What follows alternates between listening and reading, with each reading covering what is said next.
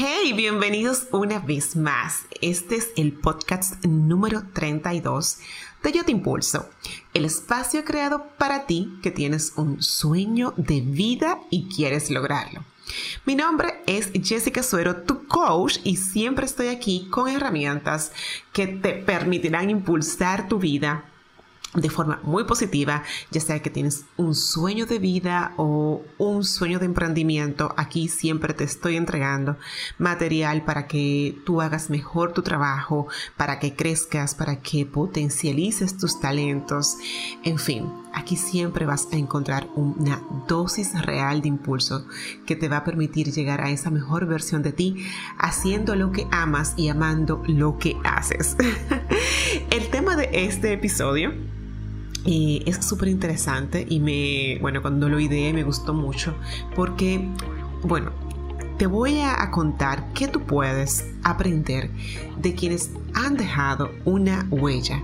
Y te voy a estar contando dos historias con propósito de vida llena de éxito y de mucho valor que estoy muy segura que te van a dejar mucho eh, de mensaje porque cada una de esas dos historias tiene un, una lección muy particular, una lección que se te van a impulsar muchísimo, sea cual sea hoy la situación en que te encuentres. Si tú me has escuchado en alguno de los otros podcasts, de seguro que sí, o si ya eres nuevo aquí en esta comunidad impulsada, quiero decirte algo que, bueno, he mencionado en otros episodios, y es que Siempre es bueno identificar a las personas que han tenido éxito. Eh, porque en eso que tú quieres lograr, porque una vez que tú veas que alguien llegó hacia este final, hacia esa meta que tú quieres lograr, tú puedes aprender muchísimo de lo que esas personas han vivido, de cómo enfrentaron los retos y cómo se levantaron cuando las circunstancias no eran las mejores. Por eso es que hoy me animé a contarte estas dos historias para que tú puedas encontrar impulso, valor y aprendizaje.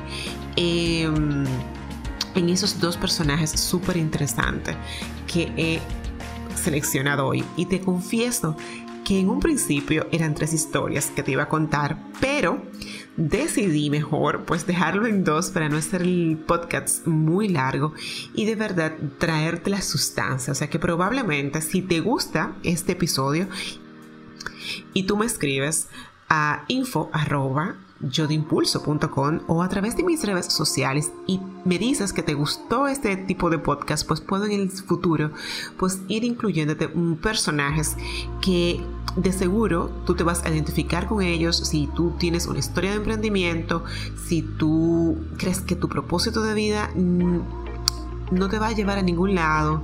Pero antes, por supuesto, hay algo muy, muy importante que quiero recordarte.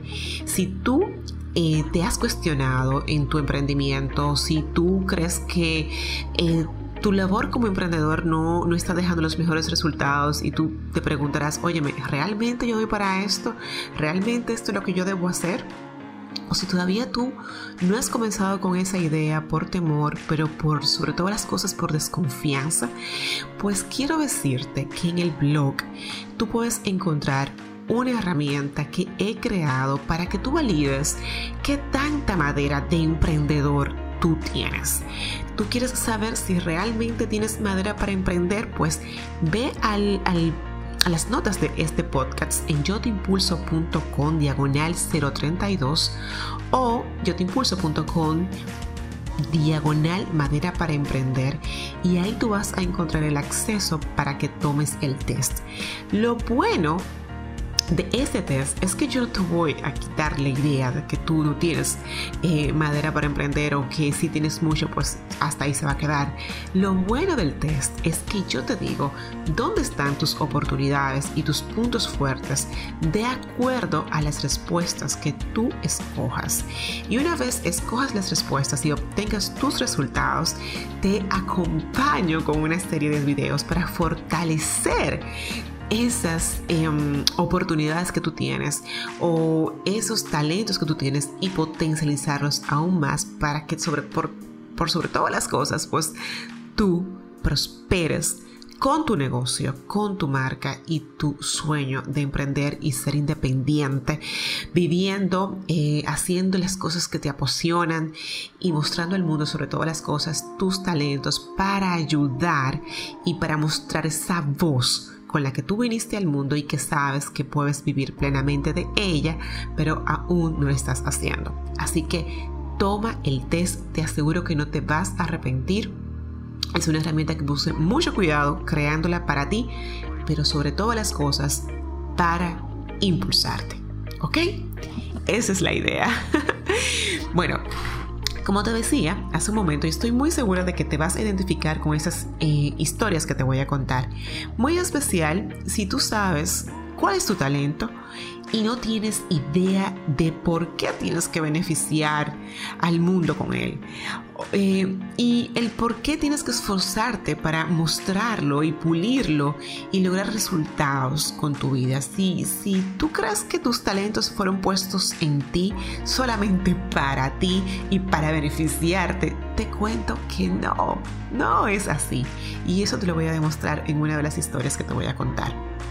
O si todo lo contrario, si tú tienes claridad exacta de eh, para qué viniste al mundo y, estás eh, determinada o determinado a ir por ello, a luchar por ello, pero en algún momento eh, entregaste todo lo que tenías, entregaste toda tu ilusión, toda tu, tu sueño, toda tu motivación y te esforzaste tanto, pero te caíste porque al final los resultados fueron totalmente opuestos a lo que tú esperabas.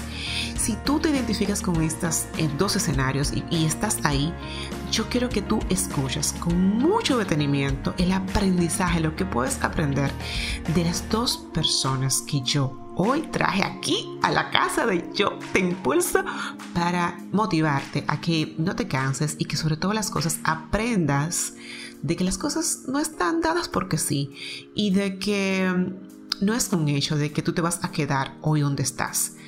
Sí, por supuesto, tú lo decides y es así, bueno, pues ni modo. Pero si tú decides luchar y sobreponerte a los obstáculos, a las adversidades, a los retos de la vida y das siempre un paso más y te esfuerzas, yo te aseguro de que vas a tener resultados muy positivos. Y no solamente en tu vida, sino en la vida de todas las personas que vas a impactar positivamente con esos talentos que fueron puestos en ti y que tú quieres convertirlos, transformarlos en una idea de negocio, una idea de negocio próspera que te permita vivir a ti financieramente libre, bien, y también montar a otras personas a remar contigo y impactar también positivamente a las vidas de quienes van a ser tus clientes. Así que escucha muy bien estas historias.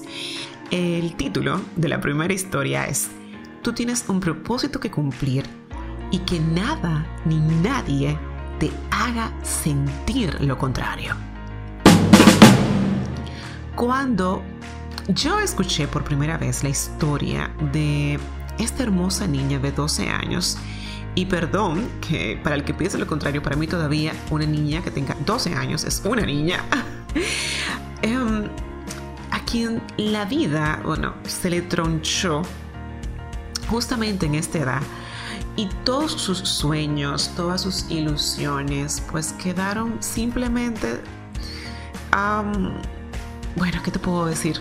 Estancadas, estancadas ni siquiera es la palabra, más bien es tronchadas, acabadas, destruidas. Sin embargo, cuando escuché esta historia y, refrescando todo, todo lo que esta niña vivió, eh, de inmediato pensé, es que yo debo destacar lo valioso que fue para esta niña no quedarse en su status quo y encontrar una forma de disipar la situación que enfrentaba. Y la chica de la que te hablo, de seguro tú has escuchado su historia porque es demasiado famosa y es Ana Frank. Y si no las has escuchado, yo te invito, de hecho te estoy dejando las notas en este podcast para que tengas acceso al libro de Ana Frank, al diario. Y de verdad que, que la historia de esta niña que es una judía y bueno, en la época de Hitler, donde su familia tuvo que esconderse en una, una pieza, por decirlo así, para no, no ser capturada y llevarla a, llevada a, los campos de concentración, esta niña tuvo que irse eh, a, vivir a esta pieza junto con otras personas que no eran miembros de su familia. Em, ellos bueno, consiguieron un escondrijo en unas habitaciones traseras abandonadas de, una fábrica, creo que fue así, de un edificio de oficinas eh, en la ciudad de Ámsterdam, donde eh, allí permanecieron ocultos por dos años, desde 1942 hasta 1944. Junto con ella, además de su familia, bueno, estaba su padre, su madre y su hermana. Además vivían, como te dije ya, otras personas que la acompañaban. Entonces Ana, con el único propósito y, objetivo de encontrar un entretenimiento a esa vida tan monótona donde eh, imagínate, para poder usar el baño tenían que ser en horas no laborables porque se podía escuchar eh, dentro de los que estaban trabajando en la fábrica y era el mínimo movimiento y el mínimo eh, eh, acción que pudieras levantar una sospecha. Entonces, Ana, para encontrar cómo disipar su mente, cómo entretenerse y con ese único objetivo, comenzó a escribir lo que era un diario, su diario. En el diario ella le escribía a Kitty, Kitty era su amiga imaginaria, donde ella iba contando cómo iba aconteciendo los días en esa pieza. Pero lo interesante de este diario que no solamente ella contaba cómo iba esta, eh, eh, cómo iba transcurriendo los días en esta pieza, sino que ella iba mostrando pensamientos muy eh, profundos y elevados para una niña ya de 12, 14 años. Lamentablemente, eh, Ana eh, descubrió su pasión de la escritura estando eh, encerrada. O sea, este encierro la llevó a descubrir para qué ella era buena y, lo que ella realmente amaba. Y de hecho, estando encerrada, ella soñaba que cuando saliera de, este, de esta prisión autoimpuesta para no ser capturada por la Gestapo, que era la policía de ese entonces, que capturaba a los judíos, eh, ella escribía cada día lo que, eh, lo que ella encontraba sentido escribir. Lamentablemente, en dos años más tarde de ellos estar encerrados en esta pieza, en esta habitación, la familia de Ana fue encontrada por la Gestapo no se sabe todavía si alguien la delató, alguien delató a su familia o fue simplemente un tema de rutina.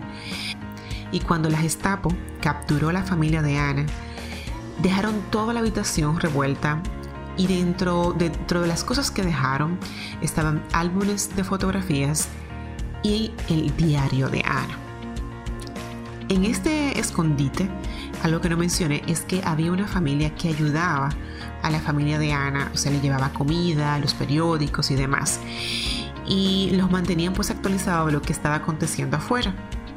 Cuando ya la Gestapo sale con la familia de Ana, pues esas personas que la ayudaban recogen todo, el álbum y el diario de Ana, con la esperanza de que algún día alguien de la familia o ella misma iban a reclamar estas, estas pertenencias. Lamentablemente, Ana murió un, año después que la capturaron, un 12 de marzo de 1945. La verdad que la fecha 12 eh, de marzo es todavía algo como que tiene que investigarse un poco. Pero lo más triste eh, de todo es que como si fuera una, mala jugada del destino, las tropas aliadas que liberaron a los judíos que estaban en el mismo campo de concentración que ella, pues llegaron un 15 de abril de 1945. O sea, apenas unos días o quizás unos meses, porque la fecha exacta de la muerte aún está en investigación, pero unos meses, unos días de que Ana muriera, los judíos de ese campo de concentración fueron liberados. Entonces, yo no sé si a esas alturas tú te has estado preguntando eh, o si te ha pasado por la mente. Entonces, Jessica, dime, con toda esa historia triste de Ana y los judíos, que de verdad que es una historia bastante triste el tema de los judíos y, esta época, ¿de qué forma ella es un ejemplo de vivir en propósito? Pues yo te lo voy a contar, tranquilo. Aquí yo te hago todo el detalle. Mira, cuando capturaron a Ana eh, y dejaron todo tirado, dejaron este diario eh, tan valioso para ella que ella no se imaginó en la vida lo que iba a simbolizar ese diario. De toda la familia de Ana, solo el papá sobrevivió. Tristemente fue así, porque la mamá, la hermana y, y la misma Ana pues murieron de tifo. Y él tuvo la decisión de publicar el diario de Ana como un libro. Tres años después de que Ana fuera descubierta, arrestada y enviada al campo de, concentración, en Bergen, se llama Bergen-Belsen, el campo de, de concentración donde ella estuvo, fue publicado su libro. Originalmente este libro fue llamado como La Casa de Atrás y, que, y actualmente el libro se conoce como el Diario de Ana Frank. El libro es el libro fue todo un éxito a nivel mundial, en especial en Israel, Estados Unidos y Reino Unido, país donde permaneció como el número uno en la lista de los libros más vendidos durante 20 semanas consecutivas, que es mucho decir. Y te cuento que de este libro se han vendido más de 30 millones de ejemplares. Y con su historia lo que quiero decirte es que cuando tú tengas la inspiración de hacer algo, tú no sabes qué impacto eso va a tener en tu vida. Pero sobre todas las cosas, tú tampoco sabes qué impacto va a tener eso en la vida de otras personas. Si tú sientes hacer algo en tu corazón, hazlo. Hazlo esmeradamente y hazlo bien. Ana no tenía nada que hacer como una adolescente encerrada en ese cuadro, en, ese, en esa pieza, eh, más que quizás quejarse como adolescente o simplemente vivir en una depresión por no poder, no poder vivir lo que una adolescente en esa época pues vivía. Pero ella encontró una herramienta, una herramienta de, de, de expresión donde a través de esta herramienta de expresión descubrió cuál era su pasión, que era la escritura. Y tú me verás, ella nunca supo que fue una gran escritora. Ella no supo jamás que su diario sería un libro reproducido tantas veces y un punto de referencia en muchísimas escuelas de secundarias eh, y un, un libro, una lectura obligada para muchos jóvenes. Ella no lo descubrió. Pero sabes qué? Ella cumplió su propósito. Y yo quiero a ti animarte a hacer lo mismo, a vivir tu propósito, sea cual sea el lugar que tú te encuentres. Vive tu sagrado propósito. No te quedes limitada o limitado por las circunstancias que hoy tú enfrentas. Decide la forma en que vas a mostrar al mundo para qué viniste y por qué fuiste bendecida o bendecido con esos talentos especiales. Tú no lo sabes, Ana tampoco lo supo, pero el impacto a nivel mundial que tuvo lo que ella hizo en esos dos años es imprecedente. Y lo mismo puede ser tu propósito en este mundo. Y ese es el mensaje que yo hoy quiero dejarte con Ana. Y quiero que te quede claro. Muy bien. Pues la segunda historia que te voy a contar la he titulado con No basta con que el mundo sepa que tienes un talento. Tú tienes que creer que tienes ese talento y confiar en él. Te confieso que con esta historia aprendí muchas cosas, muchísimas. Entre ellas que el talento no es suficiente. No basta con que tú seas bendecida con talentos y dones especiales. Es necesario que tú sepas que debes mostrar al mundo esos talentos. Y una vez que tú decidas mostrarlos al mundo y vivirlos a plenitud, tienes que tomar la decisión de confiar en ellos. porque si no lo haces, solo serás un alma en sombras, como alguien que está sin, sin aportar sazón en lo que está haciendo, es vivir. Esta historia eh, trata de Paul Potts, un cantante inglés quien desde muy, pero muy joven supo que su vida y su pasión era cantar. Y adivina que cantaba. Canta ópera. A los seis años, Paul sufrió bullying eh, por los compañeritos del colegio. O sea, era gordito, era pobre y la verdad que sufrió mucho bullying eh, en el colegio. Y esta situación lo llevó a refugiarse en clubes de música, donde ahí fue que encontró pues su pasión eh, por cantar y encontraba en, cantar un aliciante. Y en 1999, con ya 28 años, Paul se vistió como Luciano Pavarotti y ejecutó lo que fue su primera ópera en un evento de karaoke. Paul tuvo la dicha de participar en, un programa, en un concurso, eh, también en ese mismo año, en 1999, con 28 años, donde no ganó el concurso, pero sí obtuvo lo que fueron 8 mil libras, eh, que les sirvieron de mucho eh, al momento de decidirse a, a buscar su propósito, porque en el 2000 aprovechó estas ganancias y junto con todo lo que había ahorrado en su vida, pagó tres meses de lecciones de canto de ópera en Italia. Y como tres semanas más en el 2001. Y ya en este año, en el 2001, eh, durante su segunda visita, le dieron la más grande oportunidad que Pot eh, había deseado. y era cantar frente a su héroe, que el héroe de, Paul Potts era el, el tenor Luciano Pavarotti, mientras asistía a su clase maestra. Dice, dice, dice Potts, bueno, cuando le pregunto sobre el tema, que él, él comenta esto como canté una aira de Rodolfo, la bohème, y me quedé sin aliento. Em, lo que realmente pasó es que él titubeó de su talento, porque algo que él traía consigo, además de, de saber que le gustaba cantar, era algo muy importante que no lo permitía avanzar y era que no confiaba en sí mismo. Él tenía una voz, bueno, todavía tiene una voz maravillosa, pero en ese momento su confianza en sí mismo no era muy fuerte. Eso lo traicionó, impidiéndole mostrar a Pavarotti todo su potencial y todo su talento. Lo único que Pavarotti le dijo, según él mismo cuenta, es que Rodolfo no se quedaría sin aliento, debes cantar algo más fuerte. Y él cuenta también que fue al único que Pavarotti le permitió, le pidió, perdón, a cantar otra vez. Su sueño de convertirse en un redondísimo cantante de ópera se fue al piso con las palabras de Pavarotti. Eso lo aplastó.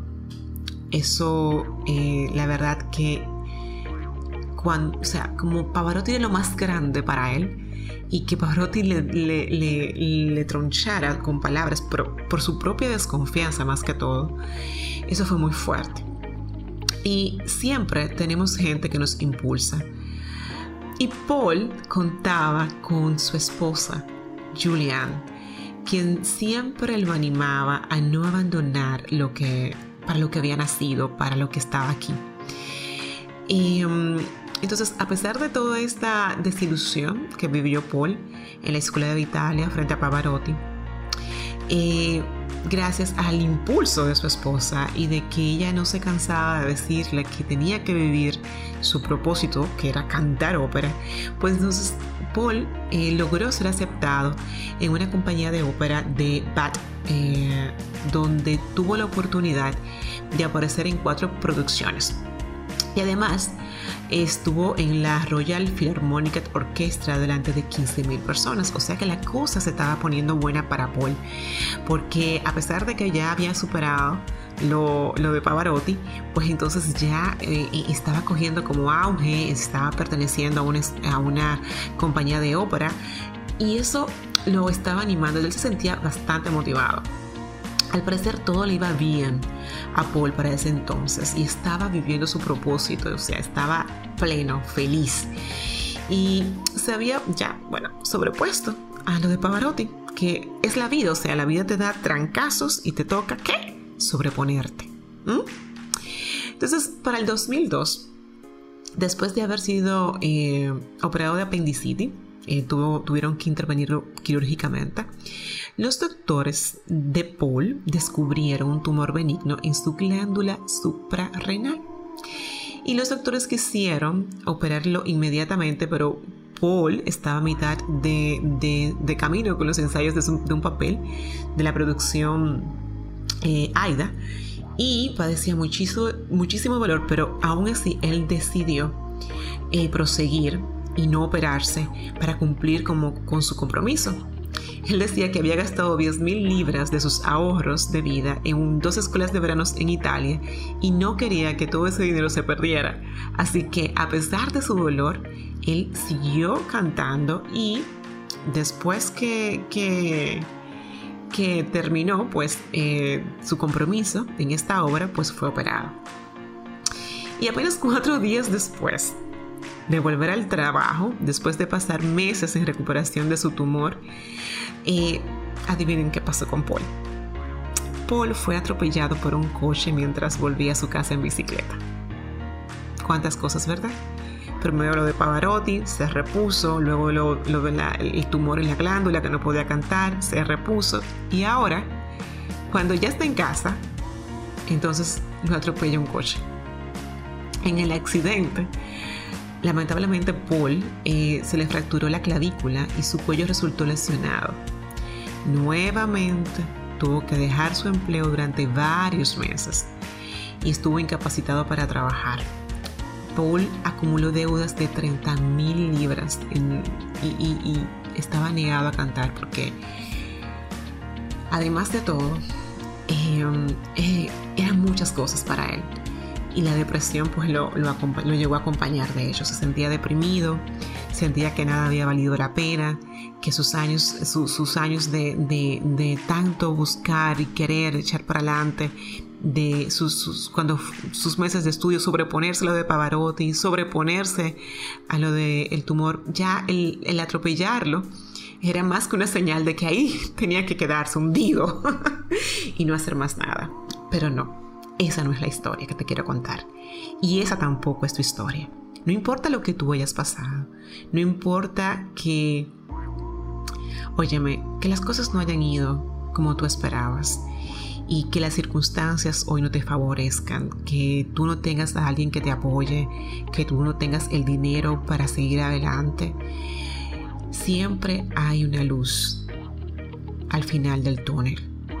Siempre hay una esperanza y es a esa esperanza que tú tienes que agarrarte y no soltarla y seguir caminando y abrazarla y ser determinada y determinado. Y escuchar a las personas que te acompañan, porque Dios no te deja solo en el camino. Él te pone gente que te ayuda, que te impulsa. Y Paul contaba con su esposa. En el 2004, Paul consiguió un trabajo en un almacén de ventas de teléfonos móviles donde mantuvo su, talento en secreto. Él no le contó a nadie sobre su voz. Y en el 2007, Paul comienza a, a rodarle, a, pasarle por la cabeza la, la, grandiosa idea, porque es una grandiosa idea, de participar en un concurso de TV de talentos. Y cuando completó eh, eh, el, formulario para, participar en este concurso, entonces inseguro de su talento y apartado del canto ya de cuatro años que no cantaba, estuvo a punto de no enviar el formulario eh, de inscripción. Y al cabo de una hora, según él mismo cuenta, decidió jugársela con qué? Con una moneda de Caro Cruz. Y dijo, si salía cara, me inscribía. Y si salía cruz, no lo hacía. Gracias a Dios que salió la cara, porque él participó en el concurso. En su primera aparición en los castings de Britain, Britain's Got Talent fue el 4 de marzo del 2007 y cantó a capela. Su actuación demostró lo suficiente para que los jueces quisieran verlo en la otra ronda, donde cantó una versión condensada de Nensun Dorman de Gianno Puccini, frente al jurado eh, seleccionador, incluyendo al exigentísimo Simon Cowell y un público asistente de 2.000 personas. Su interpretación recibió la ovación del público de pie y se encuentra actualmente en YouTube si tú quieres verla como uno de los videos más vistos de todos los tiempos. Así que óyeme bien. Si tú quieres conocer a Paul, te voy a dejar también eh, el link de acceso para que tú eh, conozcas su historia y para que veas ese momento trascendental en su vida donde él retomó la confianza que había perdido en ese talento tan especial con el que fue bendecido. Para la semifinal del 14 de junio, Paul eh, se presentó, Paul se, presentó con, la canción o el, el partido, como dicen en la ópera, de Me voy contigo. Y tres días después obtuvo la victoria de la final. A partir de su triunfo en este programa, Paul se ha vuelto famoso eh, ha recibido la aclamación mundial con el debut de su primer álbum, One Chance, una oportunidad. Y eh, se ha distribuido este álbum por 15 países. Y este, y este eh, álbum se llama One Chance. Con este mismo título hay una película de Paul que yo te invito a ver si te identificas con su historia. Si tú crees que todo está perdido, si por las circunstancias que estás atravesando las cosas eh, se te han hecho muy difíciles y no has encontrado el impulso para continuar, ve esta película de Paul que yo estoy segurísima que vas a aprender mucho de ella.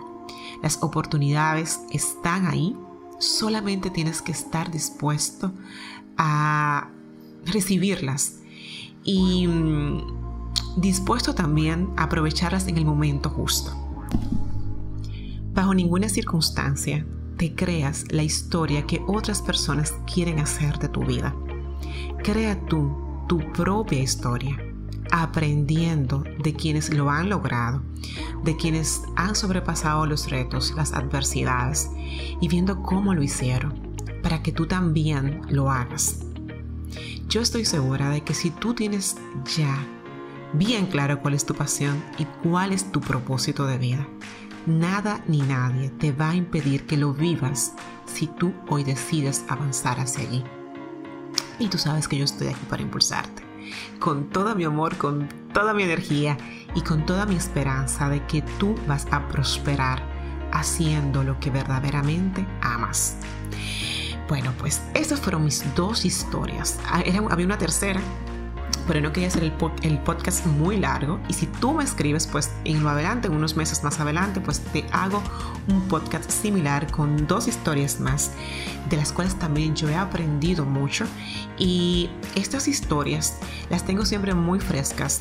Cuando me encuentro en, en, mis sesiones con impulsados, desmotivados, diciéndome que ya no dan para más. De hecho, Hace un tiempo me encontré con alguien que me decía que ya estaba fuera del mundo laboral de, desde hace varios años y que era imposible que ella consiguiera trabajo. Óyeme, tú eres quien te fijas tus propias limitaciones. Si tú decides que te vas a lanzar, prepárate, crece, identifica dónde tienes oportunidad y echa para adelante. Que nada ni nadie te detenga y que nada ni nadie te diga que tú no puedes vivir tu propósito. Porque tú naciste para algo, estás aquí en este mundo para mostrar ese talento que tú tienes o esos talentos que tienes. Pero talento sin acción y disciplina no te va a llegar a ningún lado.